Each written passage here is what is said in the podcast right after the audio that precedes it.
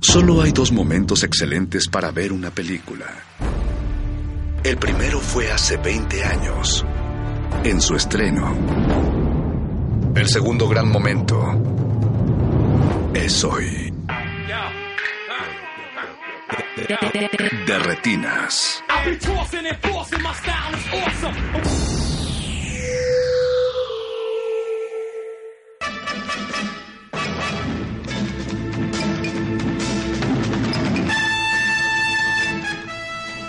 Noche de martes, noche de, de, retinas, ya estamos aquí.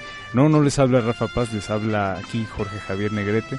Nuestro querido Rafa Paz está pues recuperándose de una, de una seria lesión en sus cuerdas, en sus bellas cuerdas vocales.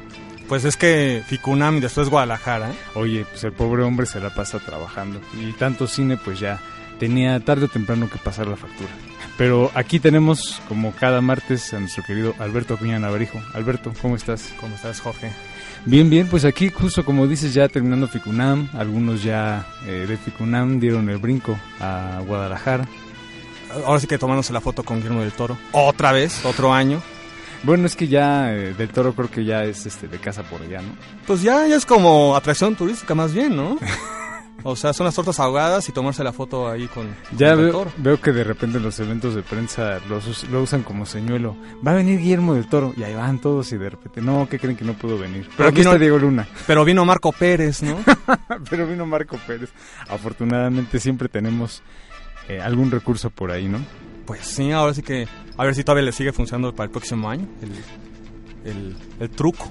Esperemos que sí. Y bueno, eh, recuerden que nos pueden contactar en Facebook como Resistencia Modulada, en Twitter arroba R Modulada.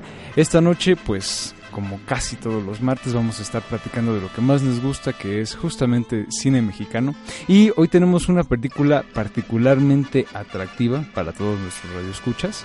Vamos a estar platicando con Alejandra Márquez Abella, la directora de la película Las Niñas Bien, que obviamente ya tuvimos oportunidad de ver y que es protagonizada por Ilse Salas y que quizá muchos de ustedes les suene el título porque es una adaptación de la novela homónima de Guadalupe Loaiza.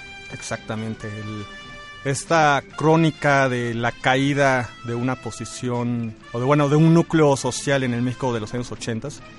eh, llega eh, pues un nuevo cambio de gobierno y con eso también pues una devaluación y con eso también pues todos los privilegios que una clase tenía pues se van a acabar. Híjole, creo que de repente el hecho de, de escucharlo así nos hace recordar un tiempo muy parecido al presente.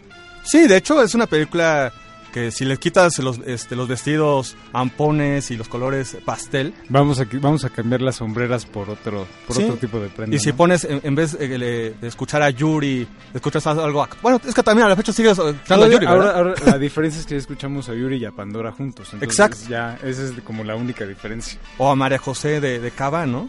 Pero sí, ahí en el, en el cuestión de música pues seguimos igual. Pero pues dentro de todo es una película que, se nos hace muy familiar en cuanto la desazón que, que se vive, ¿no? Un, por ejemplo, un cambio de, de gobierno y un poco en la desazón un poco la incertidumbre, ¿no? De lo que va a ocurrir en los próximos meses, ¿no? Así es, la película tuvo su estreno internacional en el Festival de Cine de Toronto y de ahí ya se pudo ver en nuestras tierras en el Festival Internacional de Cine de Morelia, donde tuvo una recepción bastante cálida. Sí, de, de hecho ahí es donde tuve la oportunidad de verla y pues le fue bastante bien. De hecho era como de las candidatas al ganar algo, algún premio. No se llevó nada, pero este, pues sí, fue bastante bien recibida por la crítica.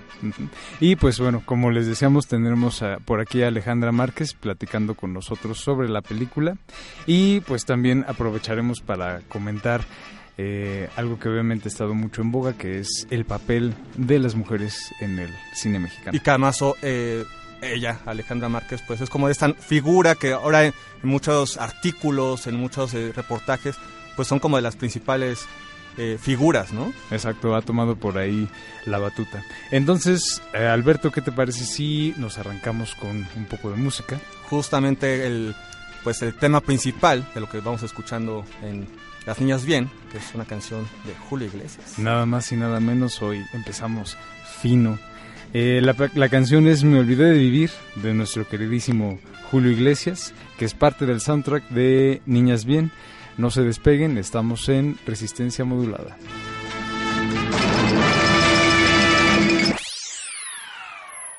De retinas.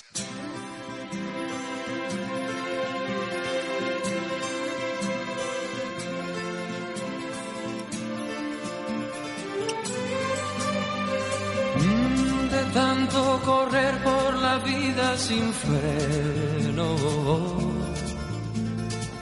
Me olvidé que la vida se vive un momento. De tanto querer ser en todo el primero. Me olvidé de vivir.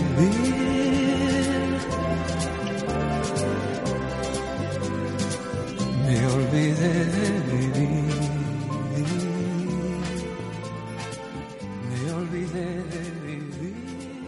retinas.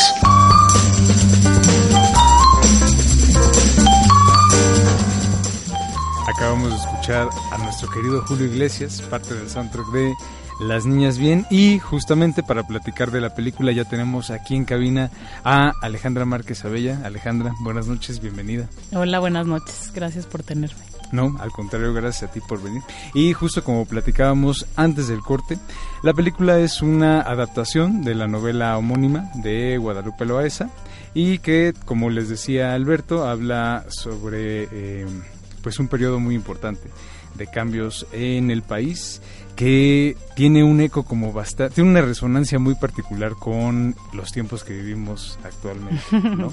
Este, Alejandra, quisiera empezar como por preguntarte justo como este paralelismo que de repente mucha gente como encontró, ¿no?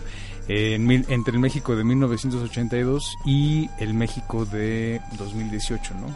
Que hay como una especie de polarización en esta cuestión como de las clases sociales. Tú al acercarte como a este a este proyecto con qué te encontraste, qué similitudes, qué este qué fuiste encontrándote como haciendo la película.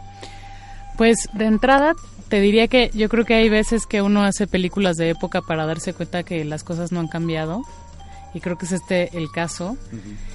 Aunque sí siento que lo que ha cambiado es que quizás la desigualdad en nuestro país es mucho más grande, quizás la élite es mucho más extensa, más vasta que, que en los 80 y, y quizás el problema un poco que, que se plantea en la película pues está más grave, ¿no? No sé, yo creo que políticamente sí estamos muy, muy di- distantes de lo que pasa. O sea, han pasado muchas cosas en nuestro país en los últimos 40 años. Pero sin duda, la crisis económica que retrata la película pues sigue vigente y es la crisis que hemos conocido un poco ya los pertenecientes a nuestra generación. ¿no?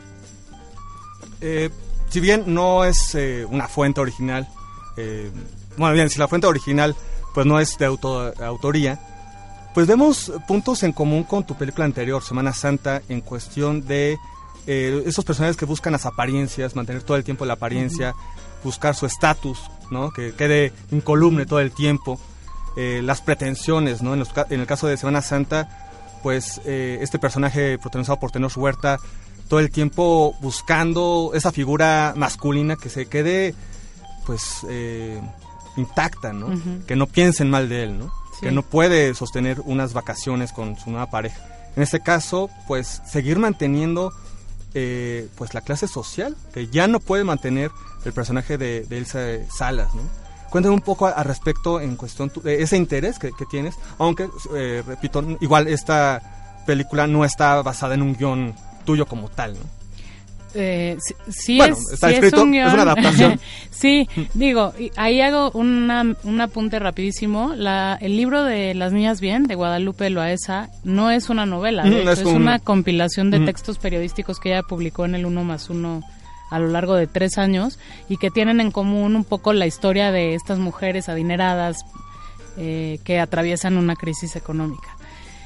Em, yo creo que yo tengo una onda como con con cambiar los modelos de éxito. Creo que esa es como la fuente de todos los males de, de nuestro país, como que solo existe una forma de, de ser felices o de estar bien, ¿no? Parece que todo es parte como de una gran fórmula que nos venden, que nos vende el capitalismo, o no sé a quién echarle la culpa, pero que, que se establece como la única forma que tenemos de, pues de eso, de ser exitosos. Y, y si eso estuviera un poquito más diversificado, creo que podríamos vivir la vida más tranquilos y sin, sin oprimir tanto al, al que está al lado, ¿no? Que creo que esa es la bronca que, que además está planteada así en las niñas bien.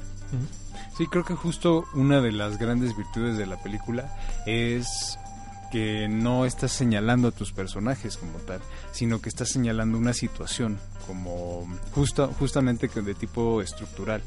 Eh, hay algo que está como ahí torcido, hay algo que está como podrido dentro de esta, de este para, de estos paradigmas de éxito, de los cuales pues todos los personajes de, de uno cierto modo son como víctimas, porque sería muy fácil caricaturizar justamente estos personajes de la élite, particularmente el personaje de Sofía, ¿no? Que Sí. trata todo el tiempo de mantener estas apariencias. Pero creo que algo muy valioso de la película es que rápidamente nos damos cuando nos percatamos que eh, no en ningún momento se está como poniendo en juicio al personaje como tal, sino a toda esta estructura que ella trata de mantener. Y no solo ella, sino todas las, este, ahora sí que todas las niñas bien que están alrededor con ella. Sí. Sí, yo creo que una de, de mis intenciones que, que no sé si se lograron, pero ahí estaban, era brincar como de una especie de, sub- de hipersubjetividad, o sea, de estar con el personaje y de ponernos en, en los zapatos de un personaje así de detestable, ¿no? Un poco por unas ganas perversas mías de, de, de ponernos en el lugar que criticamos, de dejar de apuntar al otro como el culpable de todos los males y de ponernos en esa posición.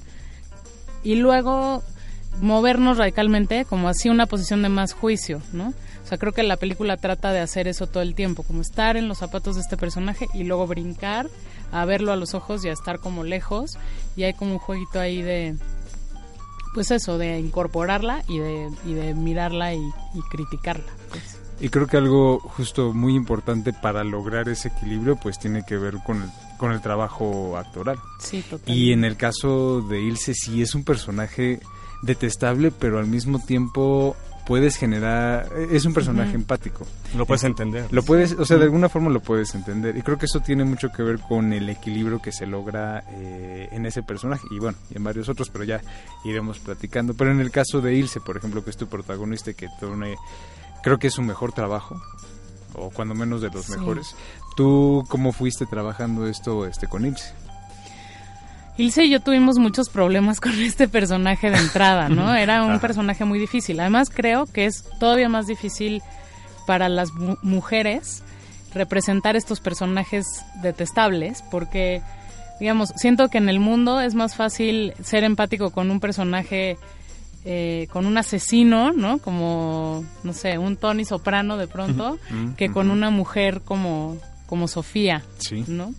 Y, y creo que esa es una barrera que tenemos por una cuestión de género que nos impacta directamente.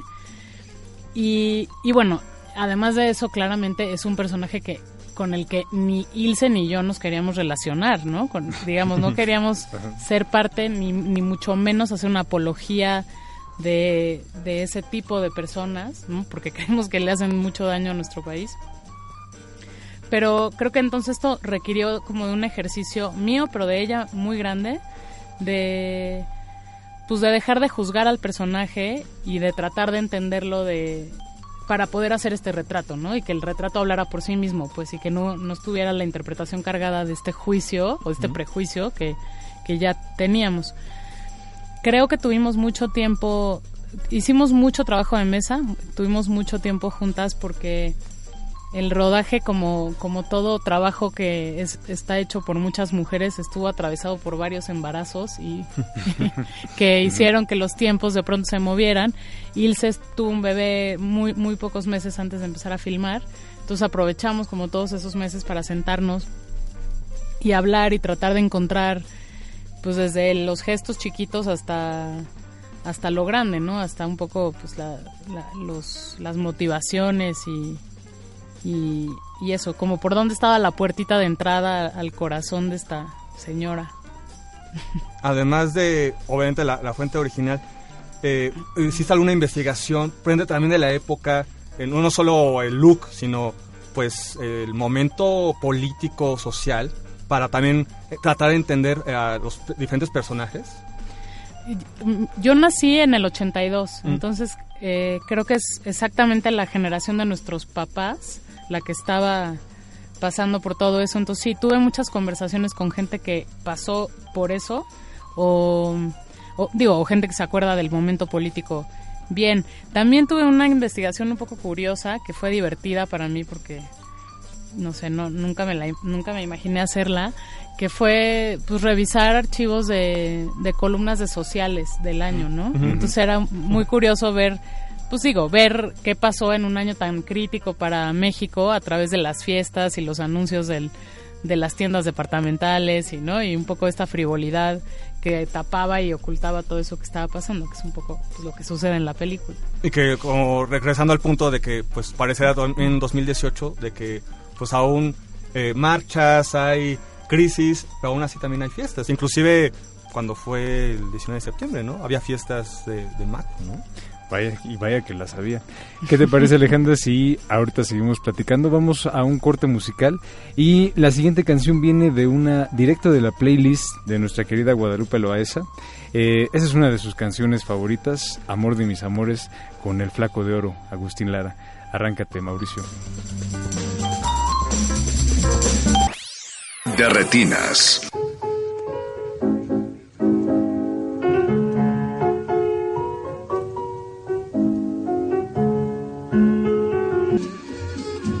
Tú eres el amor de mis amores.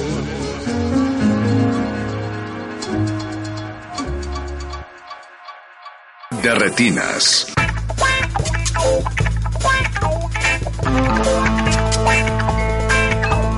Ya estamos de vuelta aquí en De Retinas de Resistencia Modulada. Recuerden que estamos recibiendo sus dudas, preguntas, comentarios, quejas y sugerencias por Twitter en arroba R Modulada y en Facebook como Resistencia Modulada. Estamos platicando con Alejandra Márquez Abella, directora de la película Las Niñas Bien, que se estrena el próximo 22 de marzo. 22 de marzo. Ok, Una es. La próxima semana ya la pueden buscar en la cartelera. Y antes del corte estábamos justamente platicando de eh, el trabajo actoral. Estábamos hablando de Ilse Salas, pero también tienes un, un elenco bastante atractivo. Tienes por ahí también a Flavio Medina, eh, tienes a Paulina Gaitán y a Cassandra Changuerotti, ¿no? Cada uno como en personajes Sí. distintos, pero que de alguna forma están eh, forman parte como de este mosaico, ¿no? Como de diferentes personajes y creo que cada uno tiene o aporta una pues una visión como distinta de este mosaico que tratamos de crear del México de 1982, ¿no? Sí, Joana Murillo también. Joana Hace Murillo un- que interpreta a, a Inés. Inés, sí, sí. Sí, sí, sí, totalmente, pero ahí están todos, cada uno con su personaje ochentero. Y creo que un personaje muy interesante justo es el de Paulina Gaitán. Que es esta nueva, nueva rica, ¿no? Esta nueva rica, ¿no? que justo al final de cuentas es un personaje que aparentemente es diferente de las otras niñas bien. Y se Pero- revela que finalmente no tanto. Se revela así justo que no hay que no hay una no hay una diferencia clara, ¿no? Como entre ella y Sofía, que al final de cuentas Sí, exacto, están siendo absorbidas por el mismo por el mismo mar. exacto, por el mismo sistema, como decías, ¿no? Sí, justo yo tenía como mucho miedo, eh, me parecía riesgoso este proyecto desde el inicio porque no quería caer como en estos lugares comunes y, y sí, no quería que la película se fuera a un lugar donde, donde, ya- de- donde ya hemos visto que, que acaban muchas de las películas que tratan estos temas, ¿no? O sea, un poco ricos, pobres, nuevos ricos. Eh, o sea, yo no quería que esto se, se volviera una comedia facilona o ligera. Donde se Y- unan de los nacos y de... Exacto, no, me parece que a- aportar como a ese discurso que no resuelve nada, que no nos ayuda a pensar nada de nuestra realidad, sino que nada más la simplifica a grados como Pues de grados de comedia televisiva, en pocas palabras. No, grados Sí. que hasta pueden ser eh, hasta nocivos, ¿no? nocivos, ¿no? ujú. Porque además, porque redimen y avalan comportamientos que con los que, pues justo no, yo no estoy de acuerdo, por lo menos, ¿no? Y, y bueno, eso, la idea era hacer una cosa un poquito más en el, en el medio, más dramática quizás, sin perder el sentido del humor que de pronto tiene, y que además viene de los textos de Guadalupe. Eh, pero bueno, sí, tratando de mirar a los ojos a estos personajes, no, no, eso, no redimirlos, sino hacer, no analizarlos banalmente, ¿no?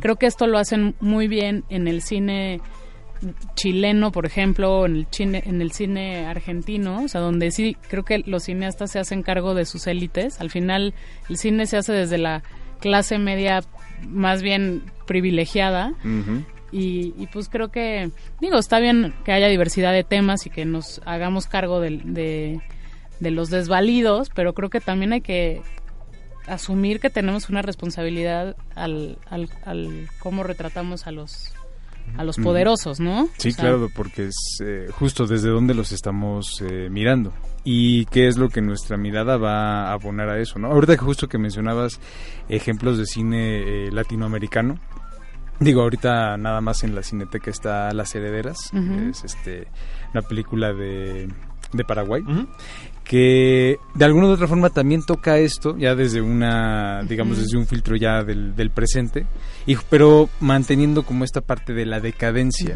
de estas de estas élites, pero que hay algo que no pierden, o que hay como cierta cierta dignidad o cierto pues cierto orgullo que se trata de mantener ahí como intacto, ¿no? Sí. Y que es mucho de lo que va también la película. Y de hecho, este también tiene su comentario político, ¿no? Porque Sí, claro. toda esta decadencia que, que sufren los personajes principales, pues es también por, en este caso, un golpe de Estado. ¿no? Sí. Ahí está como flotando un poco en el aire el, el tema, no es el, el tema principal, pero bueno, ese es como el motivo por el que ella está perdiendo todo, este, tiene que estar malbaratando sus propiedades y su pareja pues tiene que entrar un, un tiempo en, en la cárcel, ¿no? Entonces, pues sí, de alguna manera van conectando y pues no será mala idea pues ahora que se estrena la película ahí también en Cineteca, pues ver, Sí, ah, o sea que avin- programa doble. Avéndense el Sí, double buena feature. idea. Sí, Yo no la he visto, así que me la voy a echar. Sí, la verdad Sí, la recomiendo. la pena. Y sí, van conectándose de alguna manera. Ah, En este caso, pues son personajes femeninos, este, pues ya la- de la tercera edad. eh, Ujú. Pero bueno, aún así tienen Sí. mucho, mucho que, que ver una co- con la otra. Y pues sí, efectivamente con el cine latinoamericano contemporáneo. No, y es que siempre la política es algo que está ahí flotando, inevitablemente, y que creo que justo como dices, cuando el cineasta toma cierta responsabilidad o adquiere, digamos, como un- una noción distinta de la voz, eh, justo sí privilegiada, pero que adquiere una responsabilidad.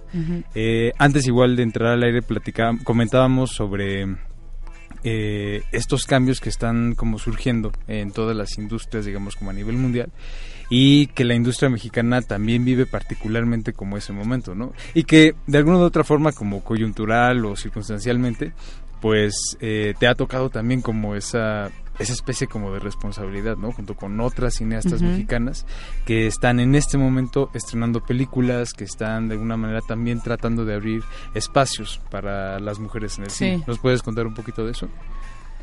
Ay, pues mira, yo creo que una cuando trae la agenda feminista adentro, pues, o sea, aunque no quieras, se te sale en las películas, ¿no? Ujú. creo que este fue el caso en, en, en esta, aunque está un poquito ahí, ¿no?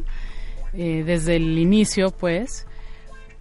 Yo creo que hice muchas cosas intuitivamente y al final me di cuenta, con, viendo la película yo como espectadora también, de que ni siquiera las mujeres que están cerca de, del poder son poderosas, ¿no? Y eso me, me llamó mucho la atención, como que dije, uno pensaría que estas, que estas señoras que, que están casadas con estos magnates o que tienen acceso a muchas, a muchas cosas que son la oligarquía del país, son mujeres que tienen poder de decisión sobre sus vidas y no, y no es el caso, ¿no? Justo la película un poco retrata cómo, cómo lidian con, el, con la falta de poder, ¿no? Cómo se inventan estas estructuritas sociales Esas jerarquías un poco, ¿no? Y cómo te invente, sí, o sea, un chisme o una cena con el marido te resuelve un tema que no puedes resolver directamente porque no tienes el poder para hacerlo, ¿no? Y creo que, digo, o sea, de ahí para abajo, ¿no? Si ellas no lo pueden hacer, pues imagínate lo que está pasando en los niveles menos privilegiados. Es tremendo. Sí, de hecho los personajes todo el tiempo parecen así que de adorno, un poco, ¿no? Para presumir el, el, coche que compró el marido frente a la fiesta, ¿no? Pero todo el tiempo es como se siente como artificioso todo donde están ellos, ¿no? Sí, están ellas voluntariamente objetificadas y, ahí, ¿no? En esas posiciones de, de pues como niñas, ¿no? A mí justo me llamaba la atención el título del libro, ¿no? Las niñas bien, pues es como, bueno, son niñas para siempre, ¿no? Que no se enteran bien de lo que pasa, que, que no, por las que no atraviesan las decisiones de la familia, que no entienden bien el contexto político que viven, como los niños. Y que no se les permite tampoco. Y que ahora, finalmente, antes de ir al corte, pues también sigue ocurriendo eh, conectando también con el presente, pues también está esas burbujas que no, no se han roto del todo, ¿no? Bueno, pues vamos a continuar. Antes de continuar, vamos a escuchar otra canción directo del playlist de Guadalupe Loaesa. En esta ocasión vamos a escuchar La Vie en Rose de nuestra ah, querida. qué buena pronunciación. Niño bien. Ay, sí, ya. Ahora te cuentas de dónde. Ahora les platicamos. La Vie en Rose de Edith Piaf. Mauricio, Estamos en Derretinas.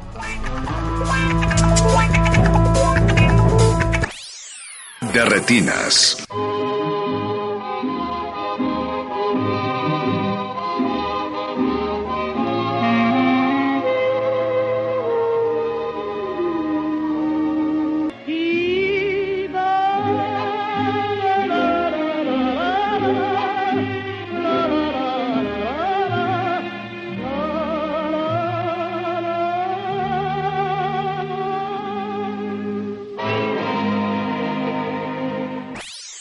De retinas.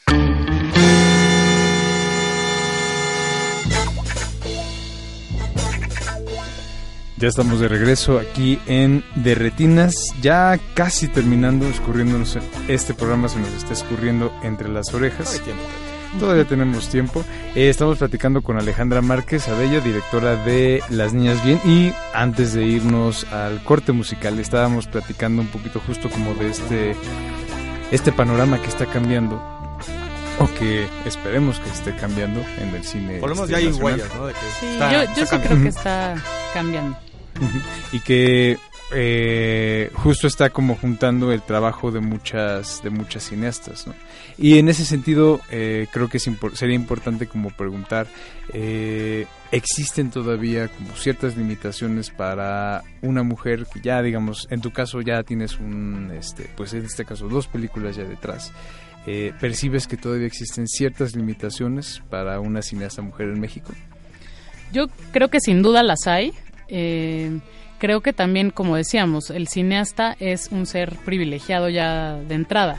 Entonces creo que creo que nosotras, pues eso, tenemos muchos privilegios y, quizás la discriminación que nos toca no es la técnica, o sea, sí, sí logramos acercarnos a, a, los proyectos y a los productores y a los financiamientos y todo eso. Creo que ahí no es donde se nos atora, sino quizás más en un nivel temático, ¿no? Creo que nuestras películas al final o no son consideradas como igual de importantes o igual de serias o igual de fuertes o igual de, pongámosle el exacto no como que la película de las películas de los hombres quizás se, pasan como como más universales que las nuestras como si las nuestras no no le hablaran a todo el mundo no nada más a las mujeres. a mí una vez un, un profesor me dijo, bueno, es que tú estás haciendo cine de nicho y es como, pues las mujeres somos la mitad de la población del mundo, no es un nicho, ¿no? No es, no es un pequeño grupo, no somos una minoría, somos la mitad de, de las personas y si queremos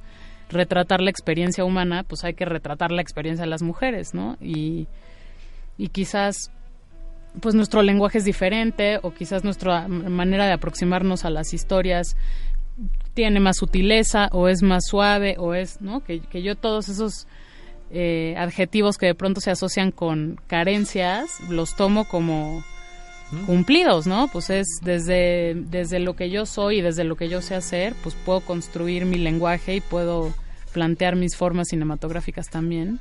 Y, y digamos, ese es el camino que veo más complicado que se nos abra a largo plazo, ¿no? Porque la gente se queda mucho en en que si la cuota o no la cuota o de que cuánto porcentaje de tal, que creo que es muy importante hablar de esas cosas y hay muchísimas chavas que no tienen acceso a, a filmar, o sea, no quiero quitar eso como, o sea, no quiero decir que eso no sucede, pero siento que es tremendo lo que pasa temáticamente, ¿no? Como en un, en un nivel más intangible, como más invisible, pues.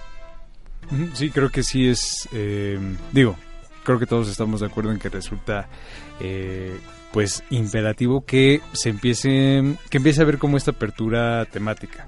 Cuando menos sí, la cuestión de cuotas es importante para eh, dar un, un avance, pero digamos el siguiente paso tiene que ser ya como a nivel más, eh, pues otra vez estructural y que estas temáticas se empiecen como a abrir para este, todos y todas las cineastas en México. Totalmente. Ok, Alejandra, pues eh, ya casi se nos está terminando el tiempo de la entrevista. Antes de que este terminemos, estrenas el 22 de marzo. 22 de marzo. Este, ¿con cuántas copias va a salir la película en este en territorio nacional? Vamos a salir con 200 copias y pues nada, invitarlos a que vayan y a que nos den sus comentarios, sus quejas. Hay redes para saber más o menos el movimiento de la película, donde podemos ver. Sí, Cinépolis Distribución y mi Twitter es Márquez Abella, arroba Márquez Abella con doble. Muy bien, pues ahí está la invitación. No se pierdan Las Niñas Bien a partir de el viernes 22 de marzo. Alejandra, muchísimas gracias por acompañarnos esta noche. Gracias a ustedes. Gracias. Y este nosotros vamos a continuar con otra canción de nuestra querida Guadalupe Loaesa. En esta ocasión, un clásico, La Masa de Silvio Rodríguez. Estamos en De De retinas.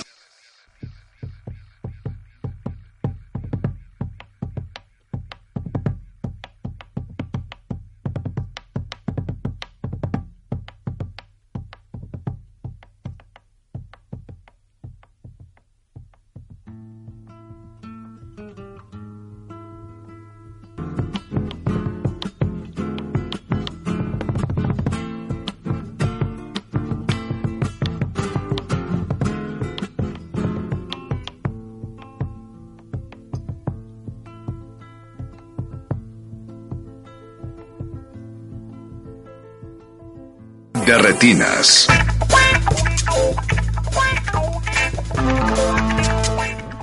Ya estamos de vuelta en De Retinas y pues para cerrar este De Retinas con broche de oro vamos a eh, vamos a pasar al navarajazo con nuestro querido Alberto Acuña Navarijo que en esta ocasión nos tiene una recomendación bastante especial, ¿no es así Alberto? Pues especial y conectando un poco con el, el tema de- del día de hoy que fue Las Niñas Bien. Como debe de ser. Eh, porque siempre hay que buscar con una conexión para que, para que no digan que se lo saco de la manga. Este, y en ese caso está basado eh, en un caso muy famoso de Nota Roja de 1982, aunque la película es de 1985, Ujú. que es Masacre en Río Tula, Masacre en Río Tula. Ajá.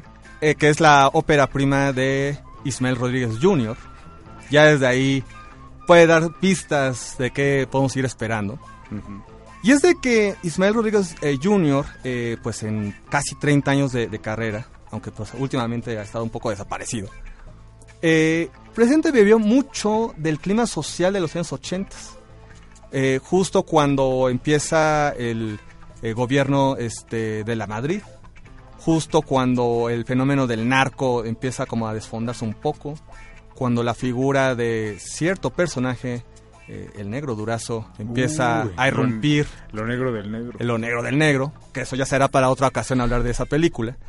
Este, pues bueno, obviamente esta presencia irrumpe en, en- en la ciudad y pues el tema de la corrupción, de la descomposición del, eh, pues de la policía empieza a ser como muy, eh, muy latente.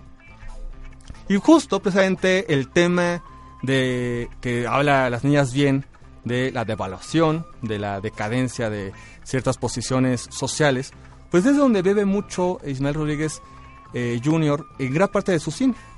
Y además hablando de las dos clases sociales, que también eso puede ser como muy interesante, porque si bien hay películas eh, como la trilogía de Pandilleros, Olor a Muerte, Ujú.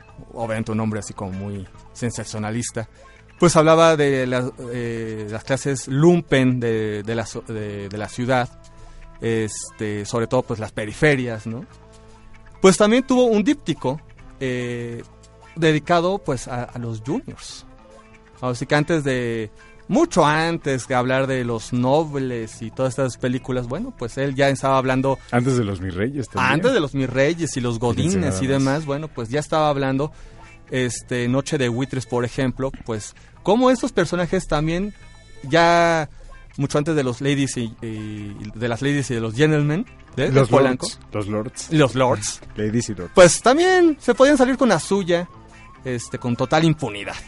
Y el caso de Masacre en Rotula, que está eh, basado, como mencionaba, en un caso que ocurrió en 1982, que también es como muy sintomático de pues la aparición de un, una serie de cuerpos eh, pues presente en el río Tula de- del título, eh, pues también ya habla como de esa desazón de lo que estamos hablando durante toda esta, esta noche, esa desazón, esa eh, pues esa incertidumbre eh, que iba a ocurrir con este nuevo gobierno, ¿no?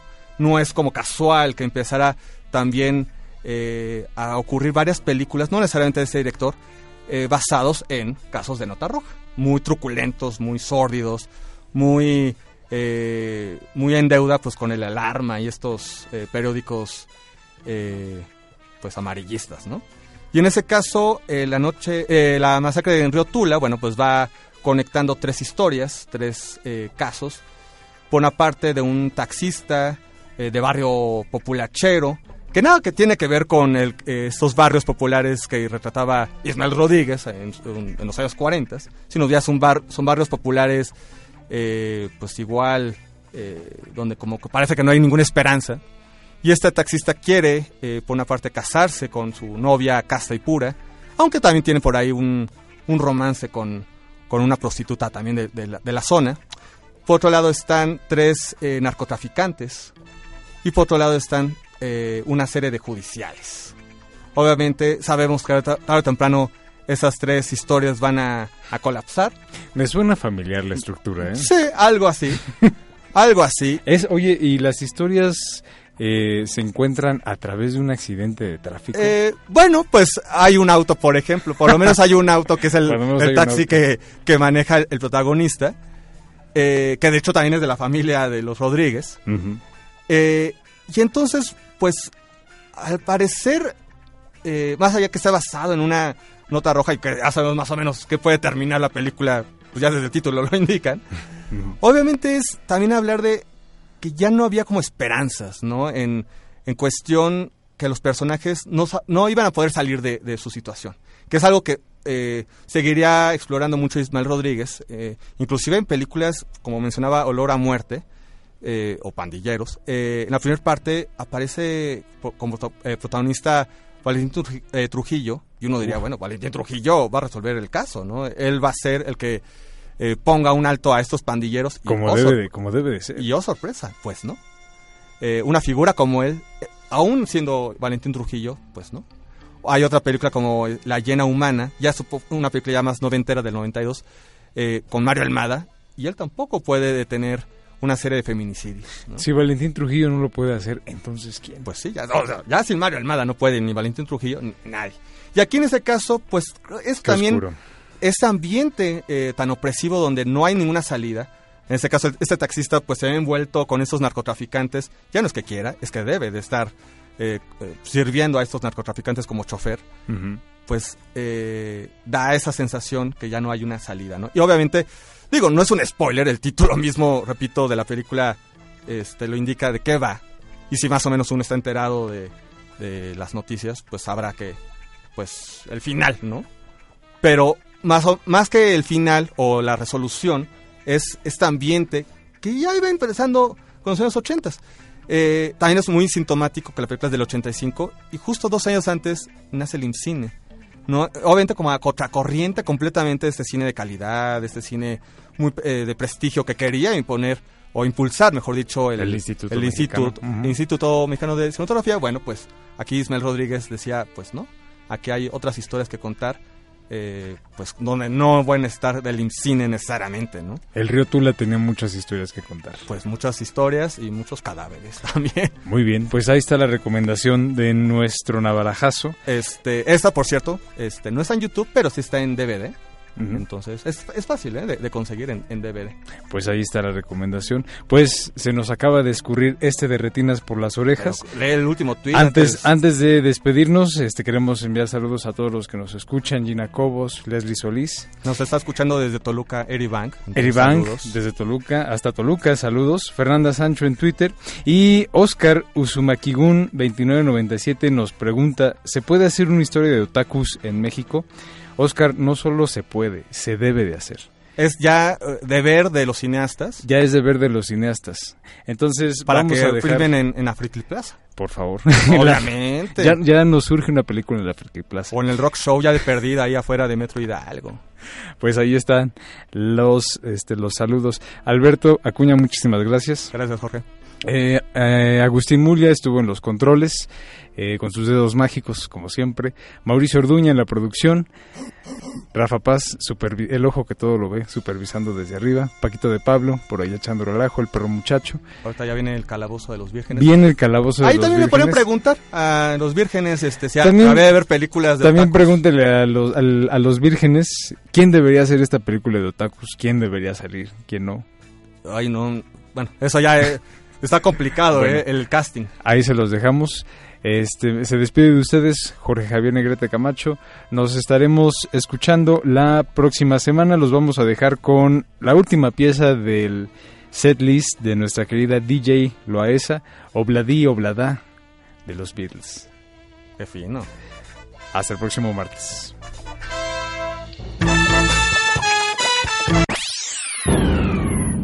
Antes de continuar tu camino, recuerda, no hay películas sin defectos. Si los buscas, te convertirás en crítico de cine. De retinas.